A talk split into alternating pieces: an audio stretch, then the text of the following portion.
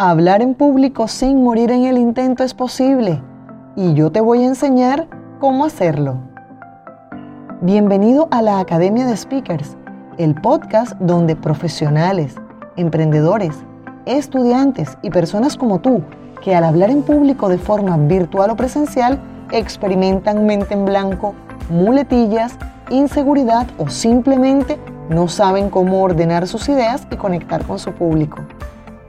Soy Su Camargo y estoy feliz de compartir contigo tips, consejos y técnicas para que expreses de forma brillante tus ideas, ofrezcas tus productos o servicios con total naturalidad, gestionando el miedo a equivocarte. En la academia aprenderás a eliminar muletillas, a hacer conciencia de tu lenguaje no verbal, técnicas para ganar confianza y muchos ejercicios para entrenar tu voz desde donde te encuentres. Es distinto normalizar el miedo que acostumbrarse a él. Cuando lo normalizas, lo entiendes como parte natural del proceso. Cuando te acostumbras, se vuelve tu mejor excusa para reincidir y no salir de tu zona de confort. En el arte de hablar en público funciona igual. Rob Gilbert afirma que no pasa nada por sentir mariposas en tu estómago.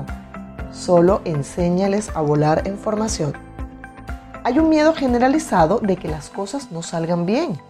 Sé que te preparas para que todo se desarrolle en el mejor escenario. Sin embargo, así no funciona. En la vida ganas o aprendes, porque solamente pierdes cuando no identificas la lección. Hoy quiero seguir compartiendo contigo tips que te permitan disfrutar más tus conversaciones para eso es necesario que conozcas el top 5 de miedos más comunes a la hora de compartir las ideas con otros. Asimismo, estrategias para contrarrestarlos. Miedo número 1. Me aterra la idea de quedarme con la mente en blanco. Experimentar un bloqueo mental significa que pierdes tu capacidad de recordar una cosa específica, de pensar con claridad y de estructurar tus ideas. Para evitar que esto ocurra, Primero, prepara bien tu contenido. Organiza de manera correcta tus ideas previo a tu presentación. Si haces esto, aumentas tus probabilidades de hilar conceptos de forma coherente. Es importante que recuerdes que todo gran mensaje se divide en tres bloques. Una introducción que genere un buen contexto, el desarrollo donde compartes todo el valor que tienes para compartir y un cierre potente. Número dos, también podrías practicar en voz alta. Verbaliza tus ideas y repítelas una y otra vez. Si lo haces, te permitirá reconectar más fácil y más rápido con tu mensaje. Y número tres, resume tu discurso en 10 palabras claves. El verdadero truco consiste en que dichas palabras tengan un orden secuencial, que no sean meras palabras elegidas al azar. Si te ocurre este tipo de bloqueo, tu memoria auditiva se activará y te dará pistas para retomar la secuencia. Pero, ¿qué hacer si se me olvida todo mientras estoy ahí frente a mi público? Involúcralos. Y la mejor forma de hacerlo es lanzar una pregunta estratégica.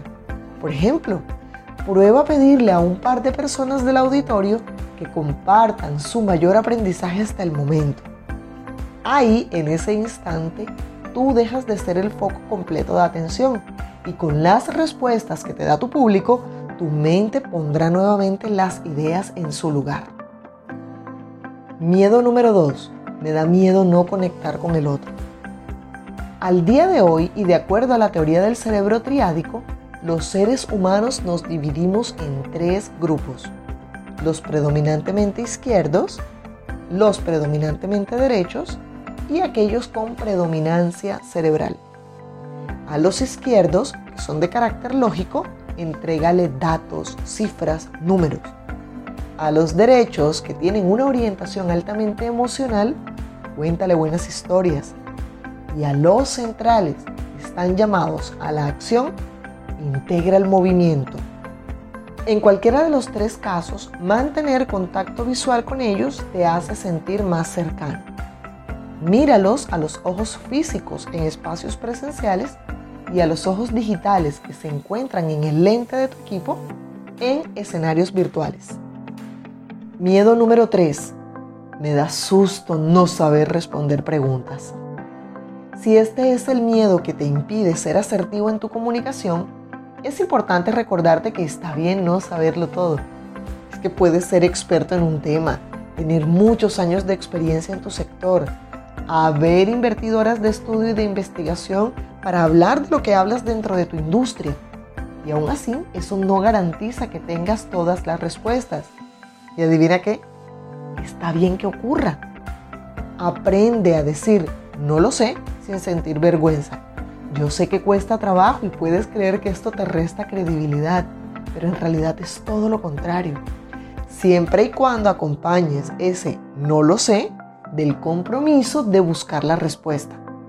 Bajo ningún escenario inventes una respuesta, ya que esto sí atenta contra tu autoridad. Miedo número 4. Me da miedo que no me entiendan.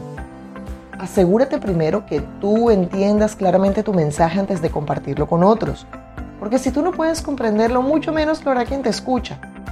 Tener clara tu idea principal es vital para restarle poder a este miedo así como compartirla en un lenguaje acorde al nivel de conocimiento que tiene tu público, que tienen tus oyentes en el tema. Y mientras haces esto, busca validar la comprensión a través de preguntas y también cómo puedes hacerlo observando el lenguaje no verbal de tu público. Aun cuando una señal, ladear la cabeza, entrecruzar los dedos, cruzar brazos, no son signos que arrojen una respuesta confiable al 100%, sí te puede dar un indicio de cómo está siendo comprendido tu mensaje.